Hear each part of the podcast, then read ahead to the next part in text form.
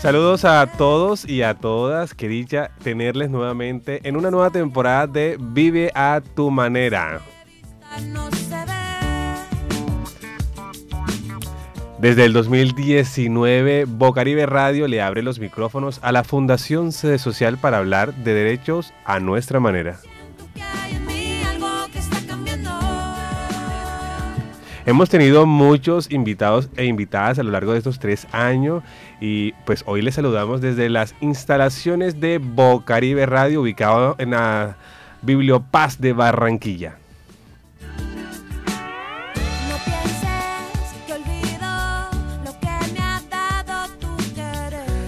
Ahí escuchamos de fondo Algo está cambiando de Julieta Venegas, una canción para iniciar el tema de hoy. El mes pasado estábamos hablando de paternidades responsables con Josué Moncada, una excelente entrevista que hicimos con este padre que está mostrando las nuevas formas de ser, eh, de, cómo ejercer las paternidades. Y este tema de hoy, importante, clave, ¿qué son las violencias de género y cómo identificarlas?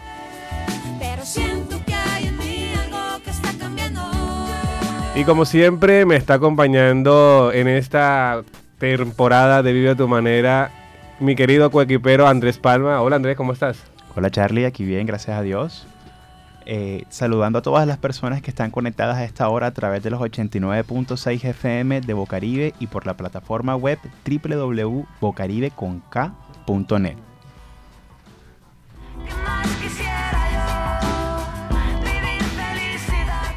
Así como lo mencionas, es un tema importante para toda la sociedad.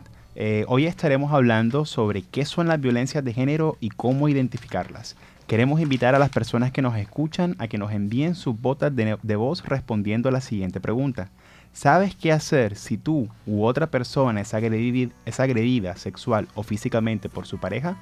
Envíanos tus notas de voz al 320-531-0467. Repito, 320-531-0467.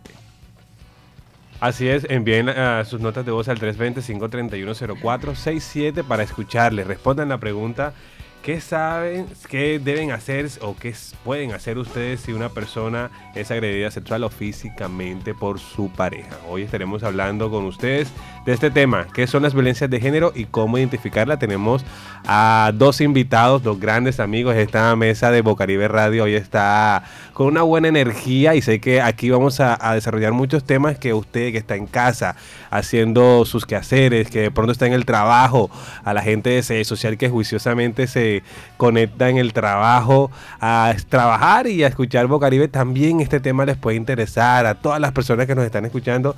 Sé que lo que vamos a hablar les interesará. Vamos con otra musiquita y ya regresamos.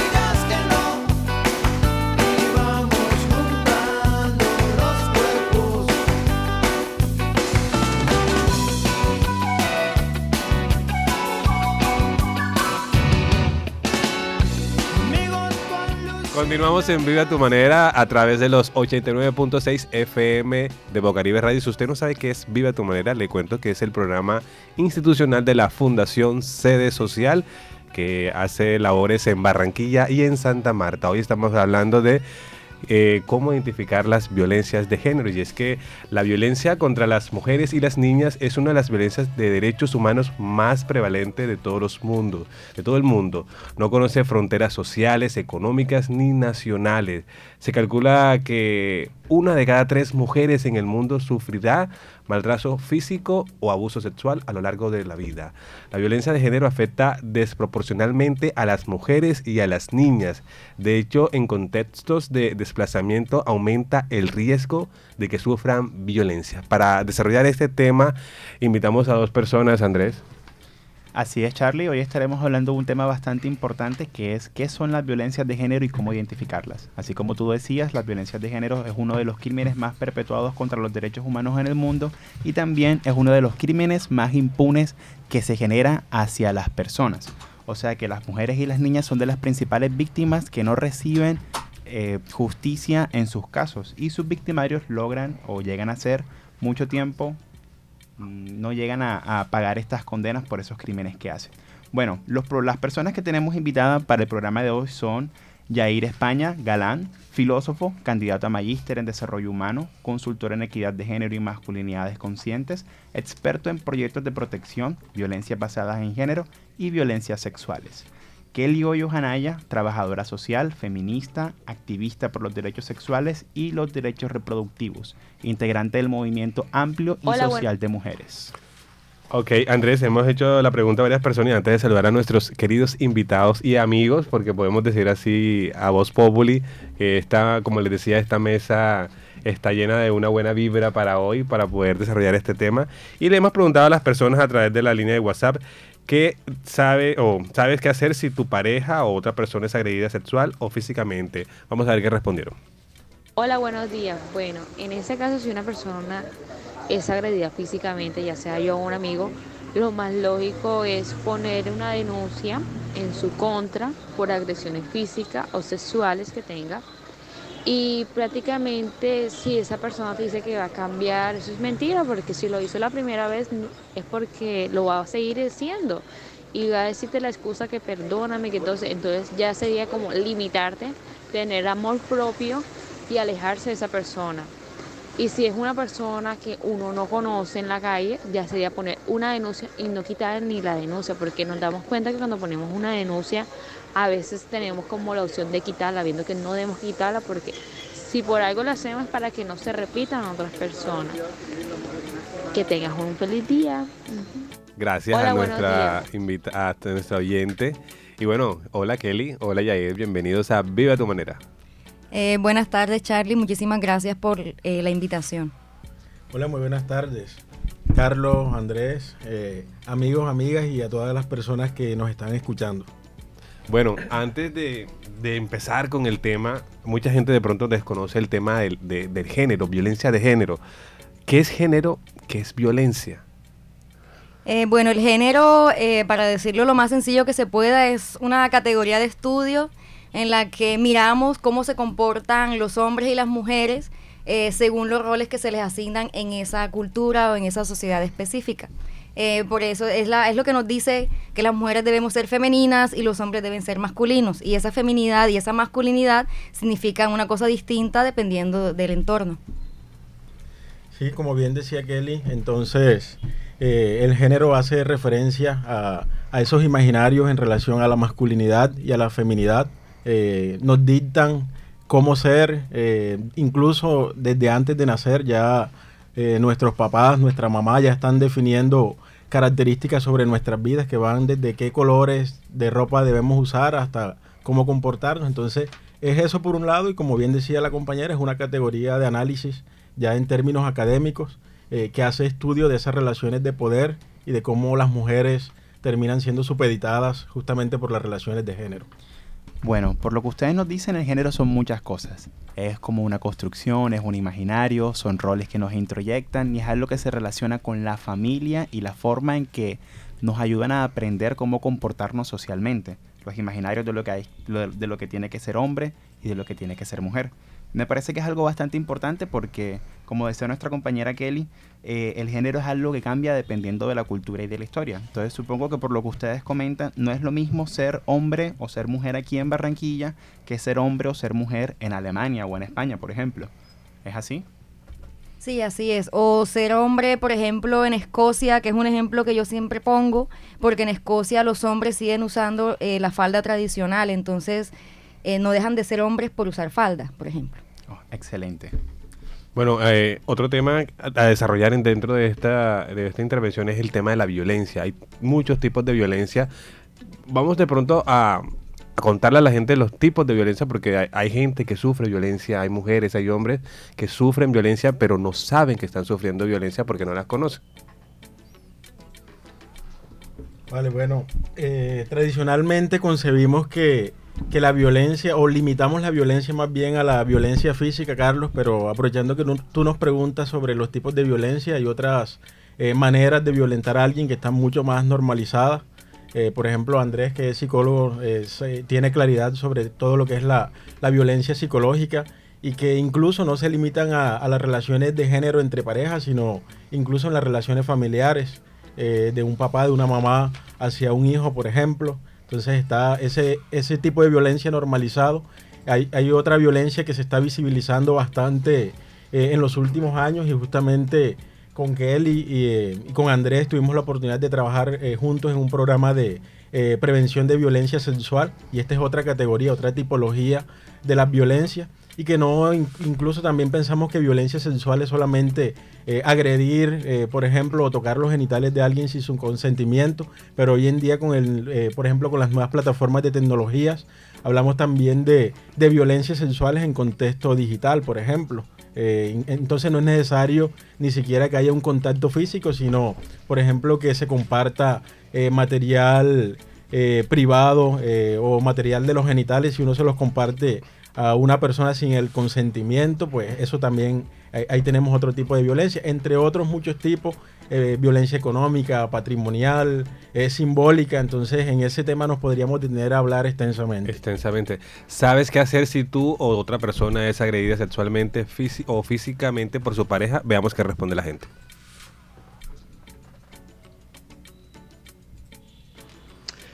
Bueno, con respecto a esta pregunta que es un poco difícil de responder, teniendo en cuenta que las personas a veces actuamos por instinto, eh, nunca he tenido eh, la, situación, la engorrosa situación de pasar por, una, por un momento así, pero dentro de lo que yo creo, eh, pues la manera en la que actuaría o qué haría, pues primeramente sería defender a mi pareja en el momento de ser agredida. Después de allí, pues hacer todo el proceso pertinente que tendría que ver como con la denuncia eh, y todo este tema legal. Eh, este, ojo a este dato del Instituto Nacional de Medicina Legal y Ciencias Forense que reporta 27.594 casos de violencia a niñas y mujeres adolescentes entre el 2015 y 2019. La población más afectada eh, fueron las adolescentes y mujeres de 10 a 14 años, con 9.893 casos, seguido de la población de, 14, de 15 a 14 años, grupos de 17 años con 7.941 casos. Y para este año, en 2022, se han reportado 40 asesinatos de mujeres, de los cuales 12 son categorizados como feminicidios. Kelly, ¿qué decirle a la gente sobre, sobre este tema? ¿Cómo alertar a las personas sobre la violencia hacia la, hacia la mujer, hacia la población? Eh, bueno, sin duda alguna, eh, las violencias eh, son más propensas de ser sufridas por niñas, niños y mujeres. Eso nos lo dicen todas las estadísticas. Por ejemplo, en Colombia hasta el año 2020 hubo ciento, más de 110 mil denuncias por violencia intrafamiliar y de esas 110 mil denuncias el 83% eh, correspondía a mujeres. Eh, y eh, mujeres y niñas ahí incluidas, entonces el 20% más o menos corresponde, un poco menos del 20% a hombres y hay un 4% del que no se sabe el sexo porque no, no lo respondieron en la encuesta. Entonces, em, sin duda alguna las niñas y mujeres son más propensas a sufrir algún tipo de violencia. es un tema que a veces es difícil de hablar sin que se sienta que las mujeres culpamos a los hombres. Pero, eh, y últimamente está de moda la excusa de no todos los hombres, pero sí todas las mujeres.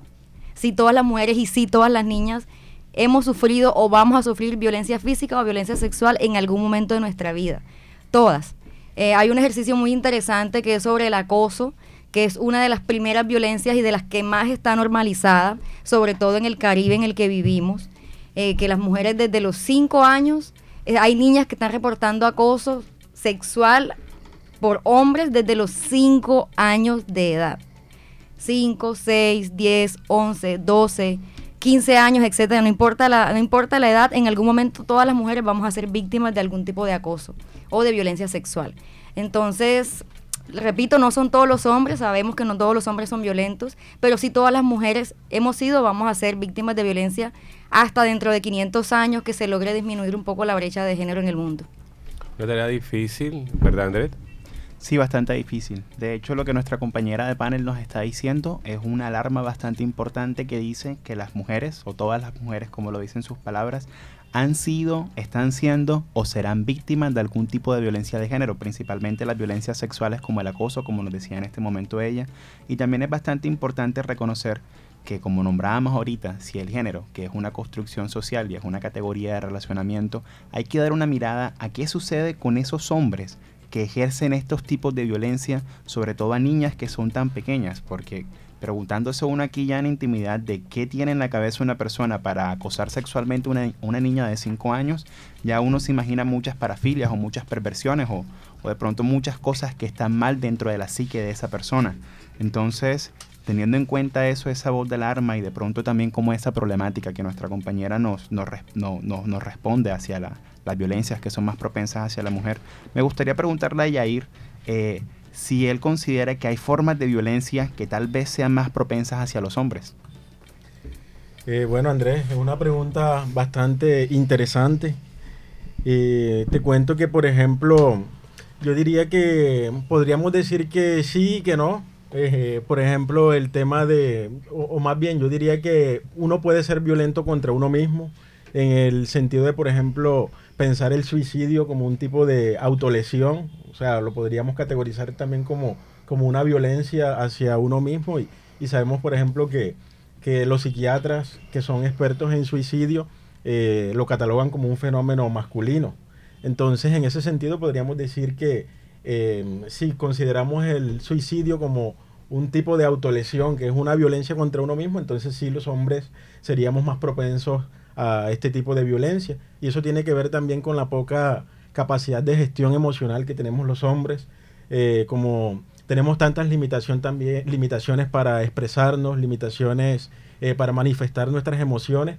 Entonces esto a la larga se traduce eh, o se hace tangible em, auto, autolesionándose, atentando contra el bienestar, em, contra la vida, contra la salud de uno incluso contra la propia vida, así como bien decía. Eh, también, por ejemplo, hablando de, los homicidios, los hombres somos víctimas del 80% de los homicidios, por ejemplo, pero también somos victimarios en el 95% de los casos de homicidio, es decir, nos matamos entre nosotros. Entonces, sí podríamos decir que eh, la violencia atraviesa la vida de los hombres, pero eh, normalmente sí, las principales víctimas, por supuesto, son, como decía Kelly, mujeres y niños, pero nosotros como personas que ejercemos estas violencias, pues eh, también eh, sufrimos un montón eh, de, consecuencias negativas. Algo que me gustaría decir al respecto también es, por ejemplo, la guerra. todo el sistema militar está pensado para que sean los hombres quienes expongan sus vidas y pierdan sus vidas en, en la guerra. Entonces también creo que la guerra no es precisamente una violencia de género, pero sin duda alguna afecta de manera directa a los hombres. Claro que las mujeres también sufrimos por la guerra, nuestros cuerpos son botín de guerra, por ejemplo, pero también como para no desconocer que los hombres tienen sobre sí, sus propios hombros también muchas luchas para seguir dando. Vamos a una pausa, ya regresamos aquí, estamos hablando de eh, qué son las violencias de género y cómo identificarla con Kelly Hoyos y Jair España, expertos en el tema. Ya regresamos.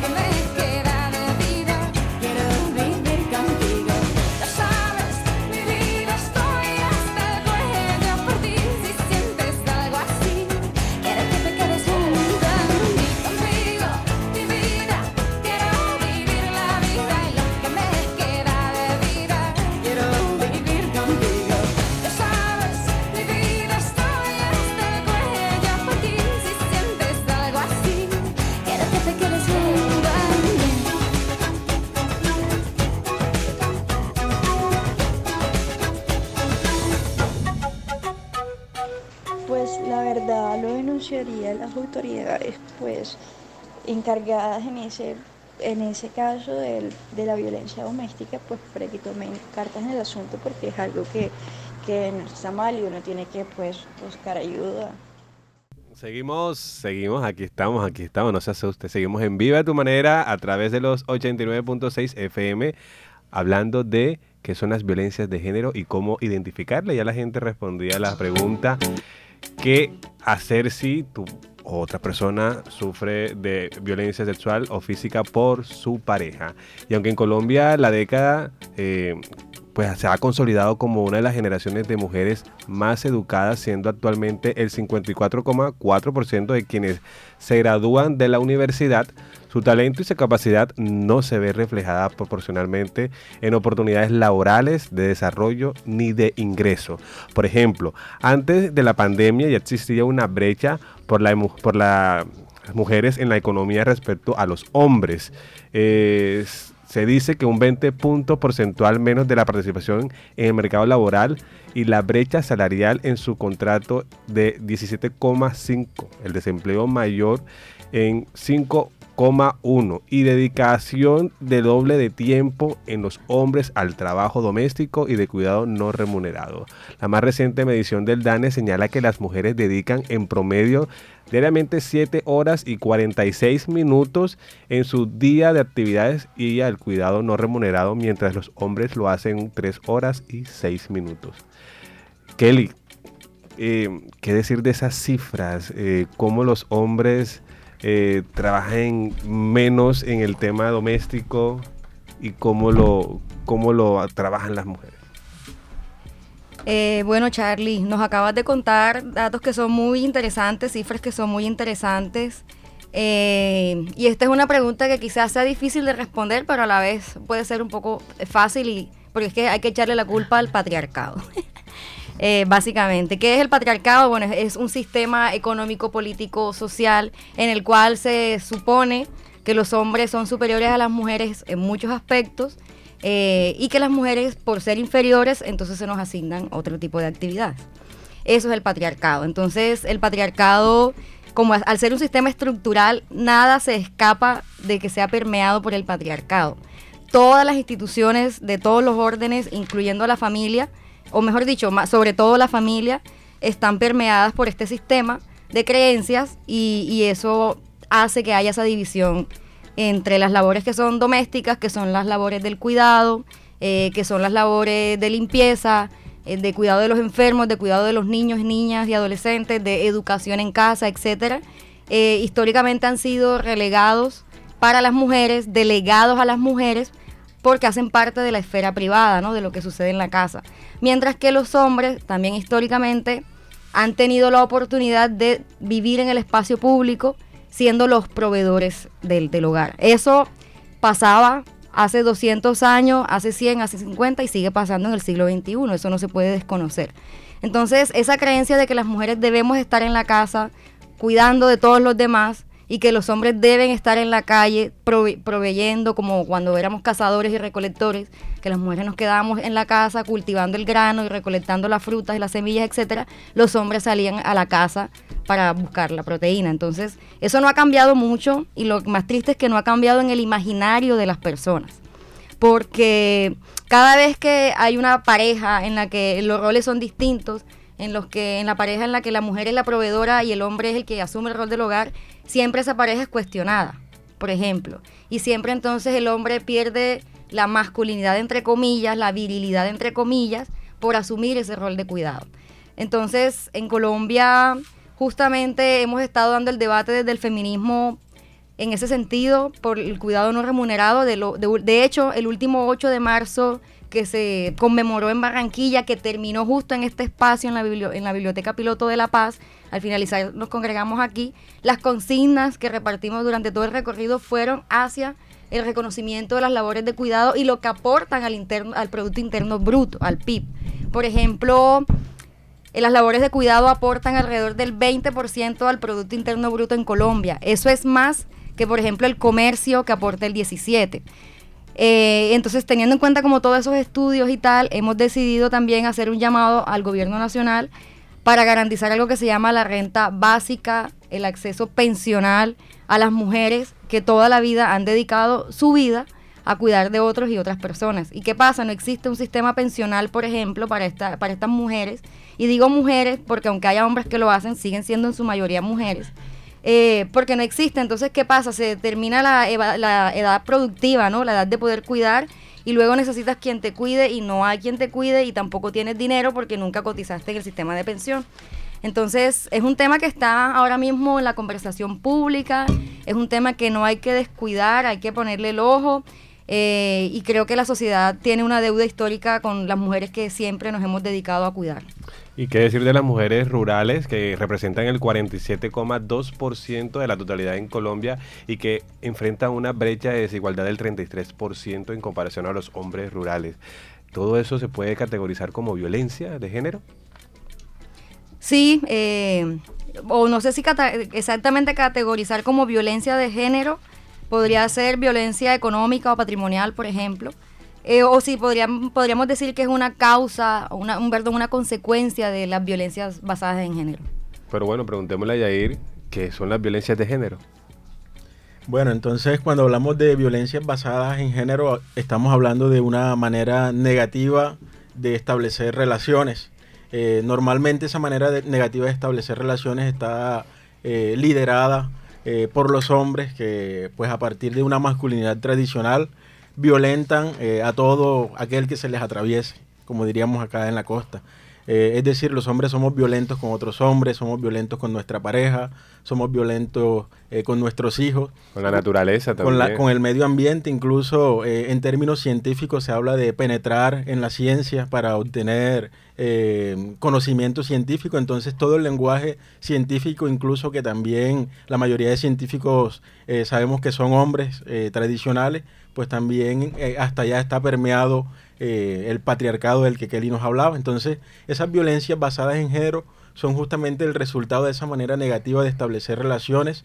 Eh, ahí hablamos de hegemonía, eh, una hegemonía donde los hombres tienen una posición de superioridad, donde usan el poder de manera negativa y donde las mujeres pues están subyugadas a, lo que, a lo que los hombres quieran, incluso desde algunas teorías más contemporáneas no hablan de, del sometimiento o de la hegemonía sobre las mujeres, sino sobre lo femenino incluso. Por eso eh, dentro de las violencias basadas en género eh, no se limitan a las mujeres, sino que también eh, ahí están incluidas las personas con orientaciones sexuales diversas, por ejemplo, que también sufren todas las manifestaciones de las violencias basadas en género y que también decíamos están normalizadas. O sea, a la larga cuando un hombre, por ejemplo, golpea a su esposa, es normal que uno escuche que la ropa sucia se lava en casa, o cuando eh, una persona con orientación sexual diversa eh, es agredida, pues mucha gente eh, prefiere quedarse callada. O cuando escuchamos, por ejemplo, un, chiste sobre una persona con orientación sexual diversa,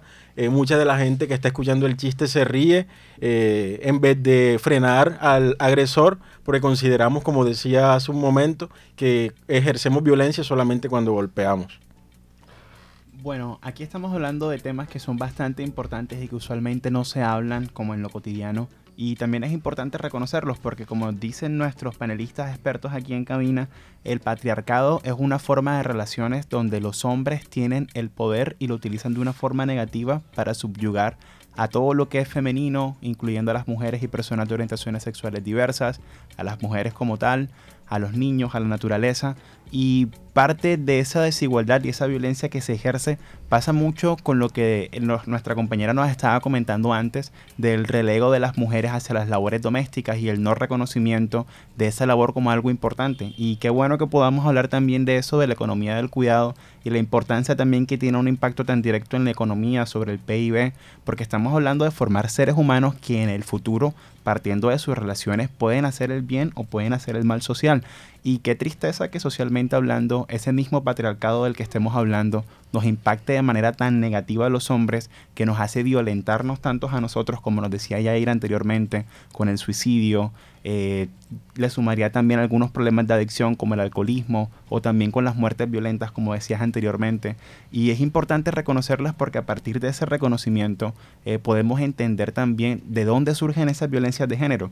Eh, me gusta mucho lo que estabas diciendo Yair porque también nos ayuda a entender que ese poder masculino o ese privilegio masculino hegemónico hace que los hombres para mantener ese mismo nivel de privilegio subyuguen a todo lo que está fuera de su control o de pronto de su alcance solamente para no ceder ese mismo control como tal. Y pues qué fuerte que sean las mujeres las principales víctimas de eso y en cierto sentido los hombres también seamos víctimas de esas formas de violencia. Vamos a escuchar a ver qué dicen más personas sobre la pregunta. Eh, ¿Sabe qué hacer si usted o otra persona es agredida sexual o físicamente por su pareja? Buscaría de no reaccionar de una manera igualmente violenta ante esta persona y lo denunciaría frente a las autoridades para que tomen partida en este caso y que no se siga repitiendo frente a mi persona. Eh, me acercaría a hablar con esa persona, a ver si quiere ayuda y si es así, pues eh, la ayudo solicitando ayuda fiscal o, o psicológica y psicológica Continuamos aquí en Vive a tu manera hablando de eh, cómo identificar las violencias de género. Y bueno, Kelly, ¿de dónde parten estas violencias? Bueno, creo que es algo que hemos estado conversando en, a lo largo como de, la conversación, valga la redundancia.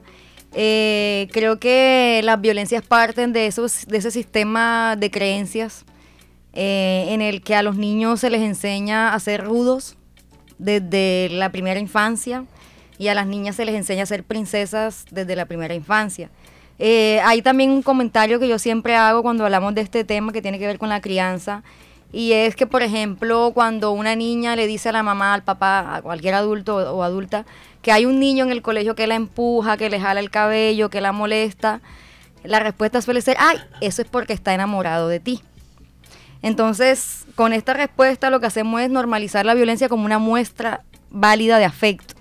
Entonces yo creo que desde ahí, desde esa primera infancia, desde esas eh, desde ese insinuarle o pedirle, exigirle a los niños permanentemente cuántas novias tiene, cuántas novias tiene, cuántas novias tiene, y obligarlos prácticamente a, tener vida sexual desde la preadolescencia, creo que desde, todo, desde esos primeros momentos de vida eh, ya se nos está programando, se nos está enseñando la violencia, sea a ejercerla o sea a vivirla como una cosa normal y cotidiana. Eh, bueno, en términos de algunos eh, autores, o bueno, para ser más específicos, de una autora argentina, Rita Segato, ella habla de eh, lo que denomina el mandato de masculinidad. Y ese mandato de masculinidad justamente lo que hace es decirnos a los hombres que tenemos que ser violentos. Y a mí me llama la atención que, por ejemplo, hay un montón de culturas eh, en, la clase del diplomado que voy a estar dando en próximos días hago un acercamiento a cómo es el, eh, el proceso de iniciación de masculinidad en otras culturas. Y acá en, la cultura occidental no hay, un, no hay tanto una iniciación masculina, sino que esa, eh, la masculinidad debemos mantenerla. por ejemplo, en otras culturas, a los 15 años paso ese proceso de iniciación y ya voy a ser considerado hombre eh, por toda la vida. Acá en Occidente la masculinidad es algo que debemos mantener y esforzarnos por sostener en el día a día. Entonces cualquier acción eh, puede hacer que los demás hombres duden de, mi masculinidad. Entonces cuando esa masculinidad se ve fragilizada, pues eh, explota en forma de violencia también. Eso por un lado. Por otro lado, retomando lo que comentarios que me inspiran las palabras de Kelly, eh, por ejemplo, podemos pensar también como en la literatura, en, los medios de comunicación, eh, en las leyendas, eh, en los mitos, está normalizada la violencia como una forma de relación. Por ejemplo, justamente en esta clase del diplomado yo voy a estar hablando de una leyenda que es bastante cercana a mí, que es la leyenda del hombre caimán. Y es una leyenda que los hombres de Plato Magdalena, de donde yo nací, crecemos escuchando y nos parece normal entonces que un hombre espíe a las chicas que se están bañando en el río Magdalena.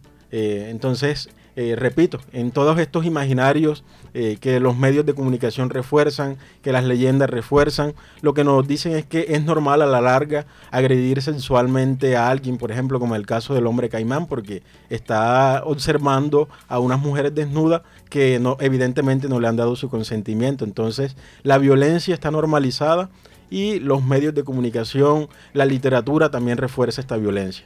Cómo la violencia se ve efectuada de diferentes ángulos y no sabemos qué está pasando, eh, no sabemos qué, piensan las personas y lo difícil es que lo siguen multiplicando y se vuelve algo sistemático. Eh, sí, yo aprovecho también como para eh, hablar un poco de, de, Disney, ¿no? Disney para encerrar la cultura televisiva en general.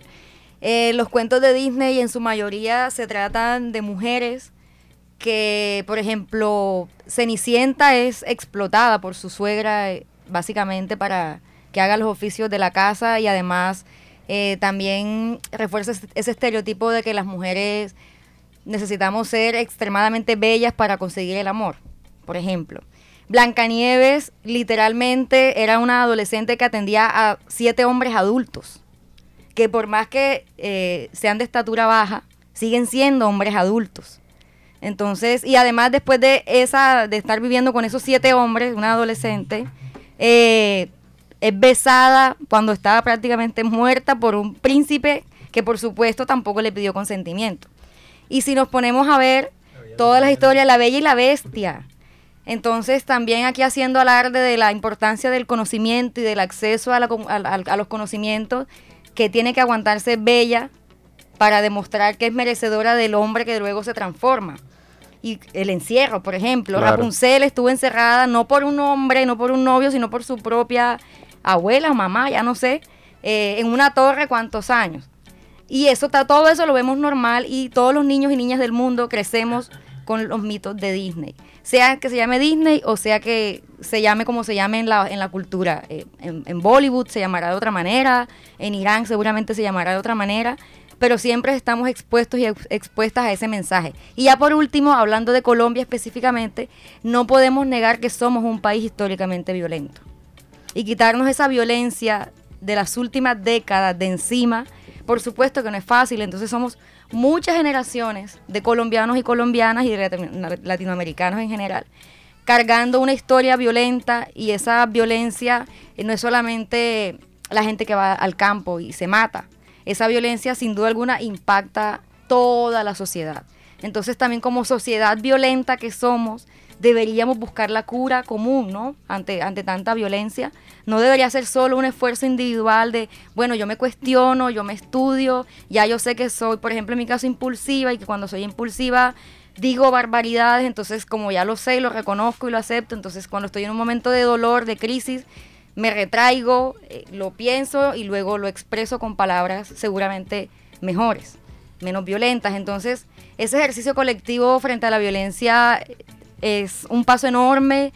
Creo que, bueno, aquí voy a hacerle cuña a la Comisión de la Verdad. Yo sí creo que eh, estamos haciendo un esfuerzo y como sociedad civil eh, lo mínimo que podemos hacer es poner de nuestra parte para disminuir un poco y también no desinformar, no desinformar frente a estos procesos que a nivel nacional son tan significativos.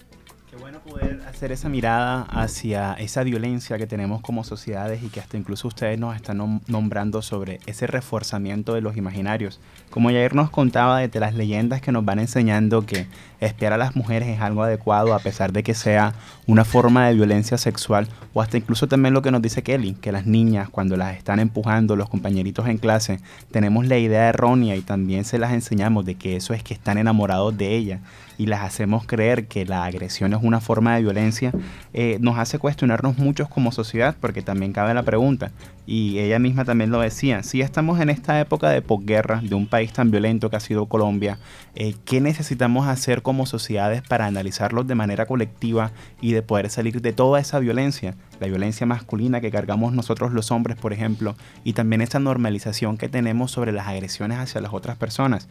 Es una tarea difícil, de hecho, hacerse el cuestionamiento uno mismo y preguntarse qué me está pasando a mí es algo complejo y también me pregunto qué tan complejo será hacernoslo también como grupo. Y por eso me parecen importantes estos espacios porque nos permiten escuchar otras ideas, otras voces, otras miradas que nos ayudan a cuestionar todo eso que siempre nos han enseñado y todo eso que nos ayudan a creer que es normal. Me gustan estos ejemplos que usas de Disney porque también nos enseñan sobre cómo nos han normalizado eh, la mujer que es sumisa, la mujer que tiene que ser la ama de casa, la mujer que es explotada sexualmente o, laboralmente, eh, y también nos cuestiona. Y ahora que estaba dando ese ejemplo, yo recordaba mucho un ejemplo que me gusta usar bastante, que es Betty la Fea. Betty la Fea la han pasado más o menos unas 3, 4 veces por televisión, más lo que se encuentra en Netflix, y siempre es la novela número uno vista en la televisión colombiana. ¿Y qué vemos en Betty? Una mujer que físicamente no es muy agraciada, pero que es bastante inteligente y a pesar de su inteligencia, tiene un jefe como Armando Mendoza que la explota laboralmente, que se burla de ella, que la explota sexualmente, se puede decir así, que tiene varias formas de violencia psicológica, eh, física, hasta incluso patrimonial con ella, económicas, y uno en medio de la risa que da la novela, porque la novela siempre ha dado risa, introyecta y cree que eso es normal, cree que es normal violentar a una mujer porque es fea o porque de pronto no es atractiva o simplemente porque es inteligente y nos enseña también que otras mujeres más atractivas también pueden hacerlo porque pobrecita ella, ¿cómo va a ser para conseguir marido? Y a nosotros los hombres nos enseña también sobre esas posiciones de poder que usualmente podemos tener más, ser jefes de una empresa, ser dueños de algo, eh, nos permite como utilizar esa impulsividad, esa rabia, esa violencia para imponernos sobre nuestros subalternos y también para ejercer esa violencia sin darnos cuenta porque creemos que eso es lo que hace un líder. Y qué importante es hacer esas miradas y cuestionarnos esas formas porque eso es un paso hacia la construcción de la verdad y también hacia la construcción de paz, más en una época en que estamos intentando dejar atrás tantas violencias. Importante reflexión, Andrés. Gracias. Vamos a una cortica pausa. Ya regresamos, ya estamos acabando.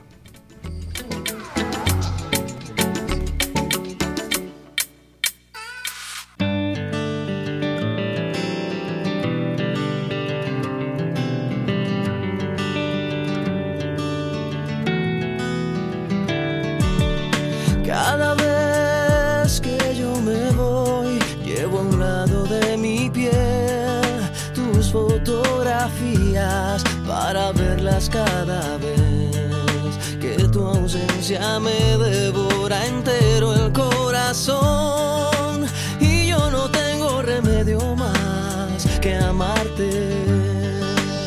Y en la distancia te puedo ver cuando tus fotos me siento a ver tus ojos ver cuando tus fotos me siento a ver.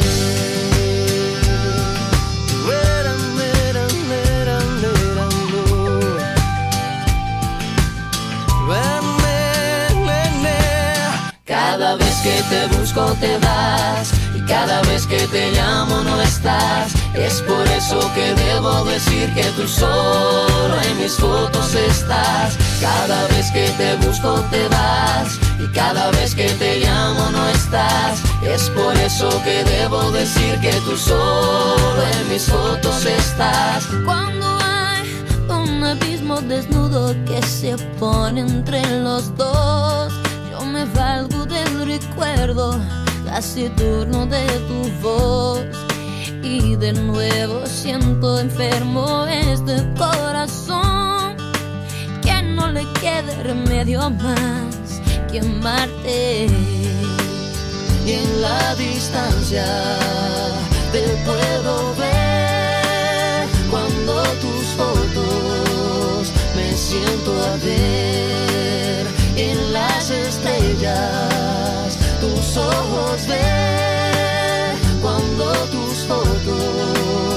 me siento a ver.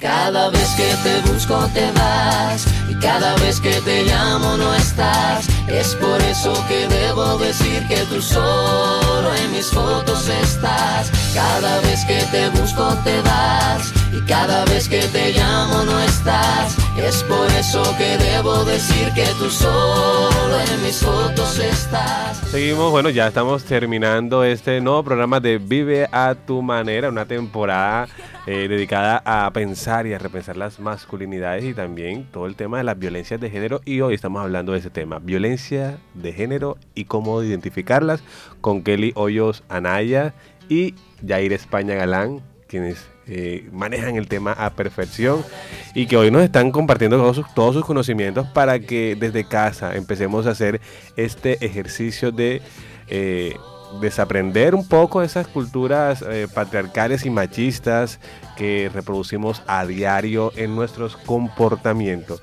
Y bueno chicos, eh, antes de despedirnos quisiera pues preguntarle a Kelly qué se puede hacer ante las violencias de género.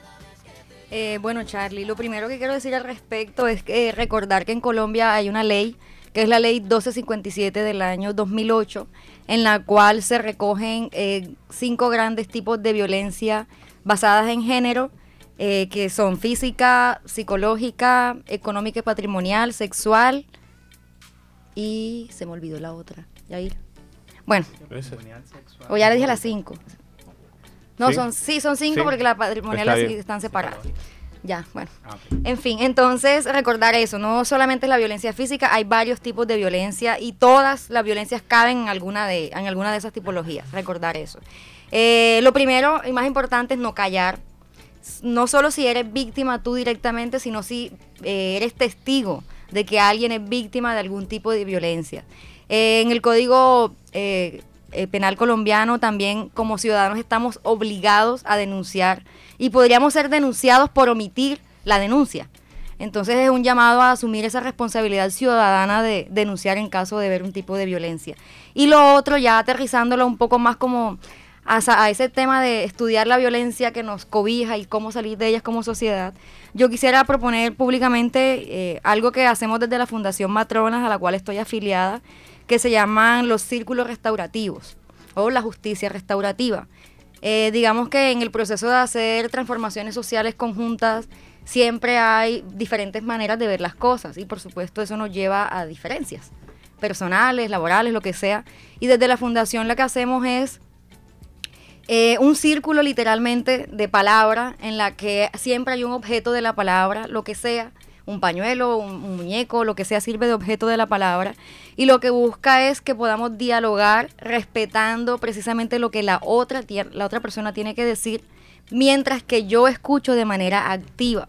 Y luego cuando se toma la palabra no es para responder ni es para contradecir, es para tratar de buscar soluciones conjuntas.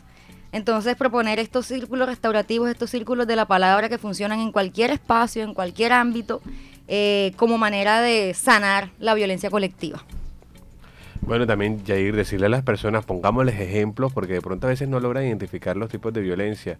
Eh, por ejemplo, si te esconden el dinero o si de pronto los papeles te los esconden. Hablemosles un poco más a ejemplos a las personas que nos están escuchando sobre los tipos de violencia, cómo identificarlos y qué hacer. Vale, bueno, como bien decíamos, entonces el tipo de violencia que normalmente identificamos es la violencia física, que no hay que explicarla mucho, eh, ya sabemos cómo se manifiesta. Eh, cuando hablamos, por ejemplo, de violencia psicológica, quizá podemos hacer referencia a comentarios que le puedes hacer a tu pareja o a una, eh, a una mujer sobre eh, su aspecto físico. Por ejemplo, estamos bastante acostumbrados a emitir comentarios sobre eh, la forma en que las demás personas se ven, sobre la forma en que se arreglan y demás. Y ahí estaríamos hablando también eh, de violencia psicológica.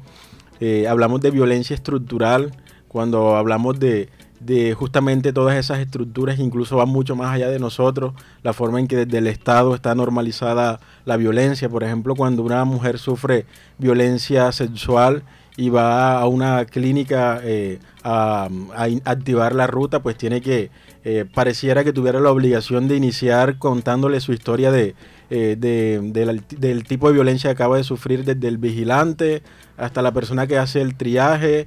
Es decir, cuando quiere llegar al profesional en psicología o en salud mental que la va a revisar, ya ha tenido que, ya ha sido revictimizada al menos por cuatro otras personas que han ejercido una acción con daño justamente eh, para eh, atenderla. Entonces, eh, creo que es, una, es cuestión de estar muy atentos. La, la, violencia basada en género, como bien decíamos, está bastante normalizada, entonces incluso nosotros que, que reflexionamos maneras más positivas de, de construir masculinidades. Eh, no estamos exentos de en algún momento eh, de pronto a emitir un comentario, porque bien decíamos, por ejemplo, hacer un comentario sobre eh, la forma en que Kelly está vestida sobre su cabello puede que, que sea algo normal, pero que puede generar a la larga violencia. también hablando de otros tipos de violencia que quizás se nombran menos, está la violencia económico-patrimonial. que tiene que ver un poco con lo que mencionaba Charlie ahorita, ¿no? De ¿Qué, tipo de violencia es cuando a la, pareja te retiene tus documentos para que no puedas trabajar, etcétera? Eso es violencia patrimonial económica. Está la violencia obstétrica, que es esa que sufrimos las mujeres y sí es exclusiva de las mujeres y personas en capacidad de gestar, y personas no binarias, etcétera, eh, que sufrimos en los centros de salud, en las clínicas donde se supone que deberían cuidarnos, nos violentan. la sola citología es una violencia obstétrica. Han pasado 30 años desde que se inventó el espéculo y, sigue siendo el mismo para hacernos un procedimiento que estoy segura que podría ser más sencillo. Eh, la violencia simbólica, etcétera. Hay un montón de otros tipos de violencias que no están de pronto contempladas en la ley, pero que no por ello dejan de ser violencia. Gracias Kelly, gracias Jair por todas sus intervenciones y gracias a todas las personas que se quedaron aquí conectadas a, través de los 89.6 FM de Bocaribe Radio escuchando esto. Eh, es una invitación a todos ustedes para que eh, se eh, reflexionen sobre todos estos temas, investiguen, no se queden callados. Lo importante es que le generemos la duda sobre esto. Si usted llegó tarde a este programa, recuerde que lo puede buscar en nuestra plataforma en Spotify, en Anchor, ahí quedan grabados todos los programas de Bocaribe Radio. Recuerde que Viva tu manera es el programa de la Fundación Sede Social para hablar de derechos a nuestra manera. Gracias a todos, gracias a Laura, señor, que siempre está aquí con nosotros, a Andrés, mi coequipero, a Josué, que nos transporta constantemente, y a todo Sede Social que nos está escuchando. Hasta luego. Para verlas cada vez que tu ausencia me devora entero el corazón remedio más que amarte y en la distancia te puedo ver.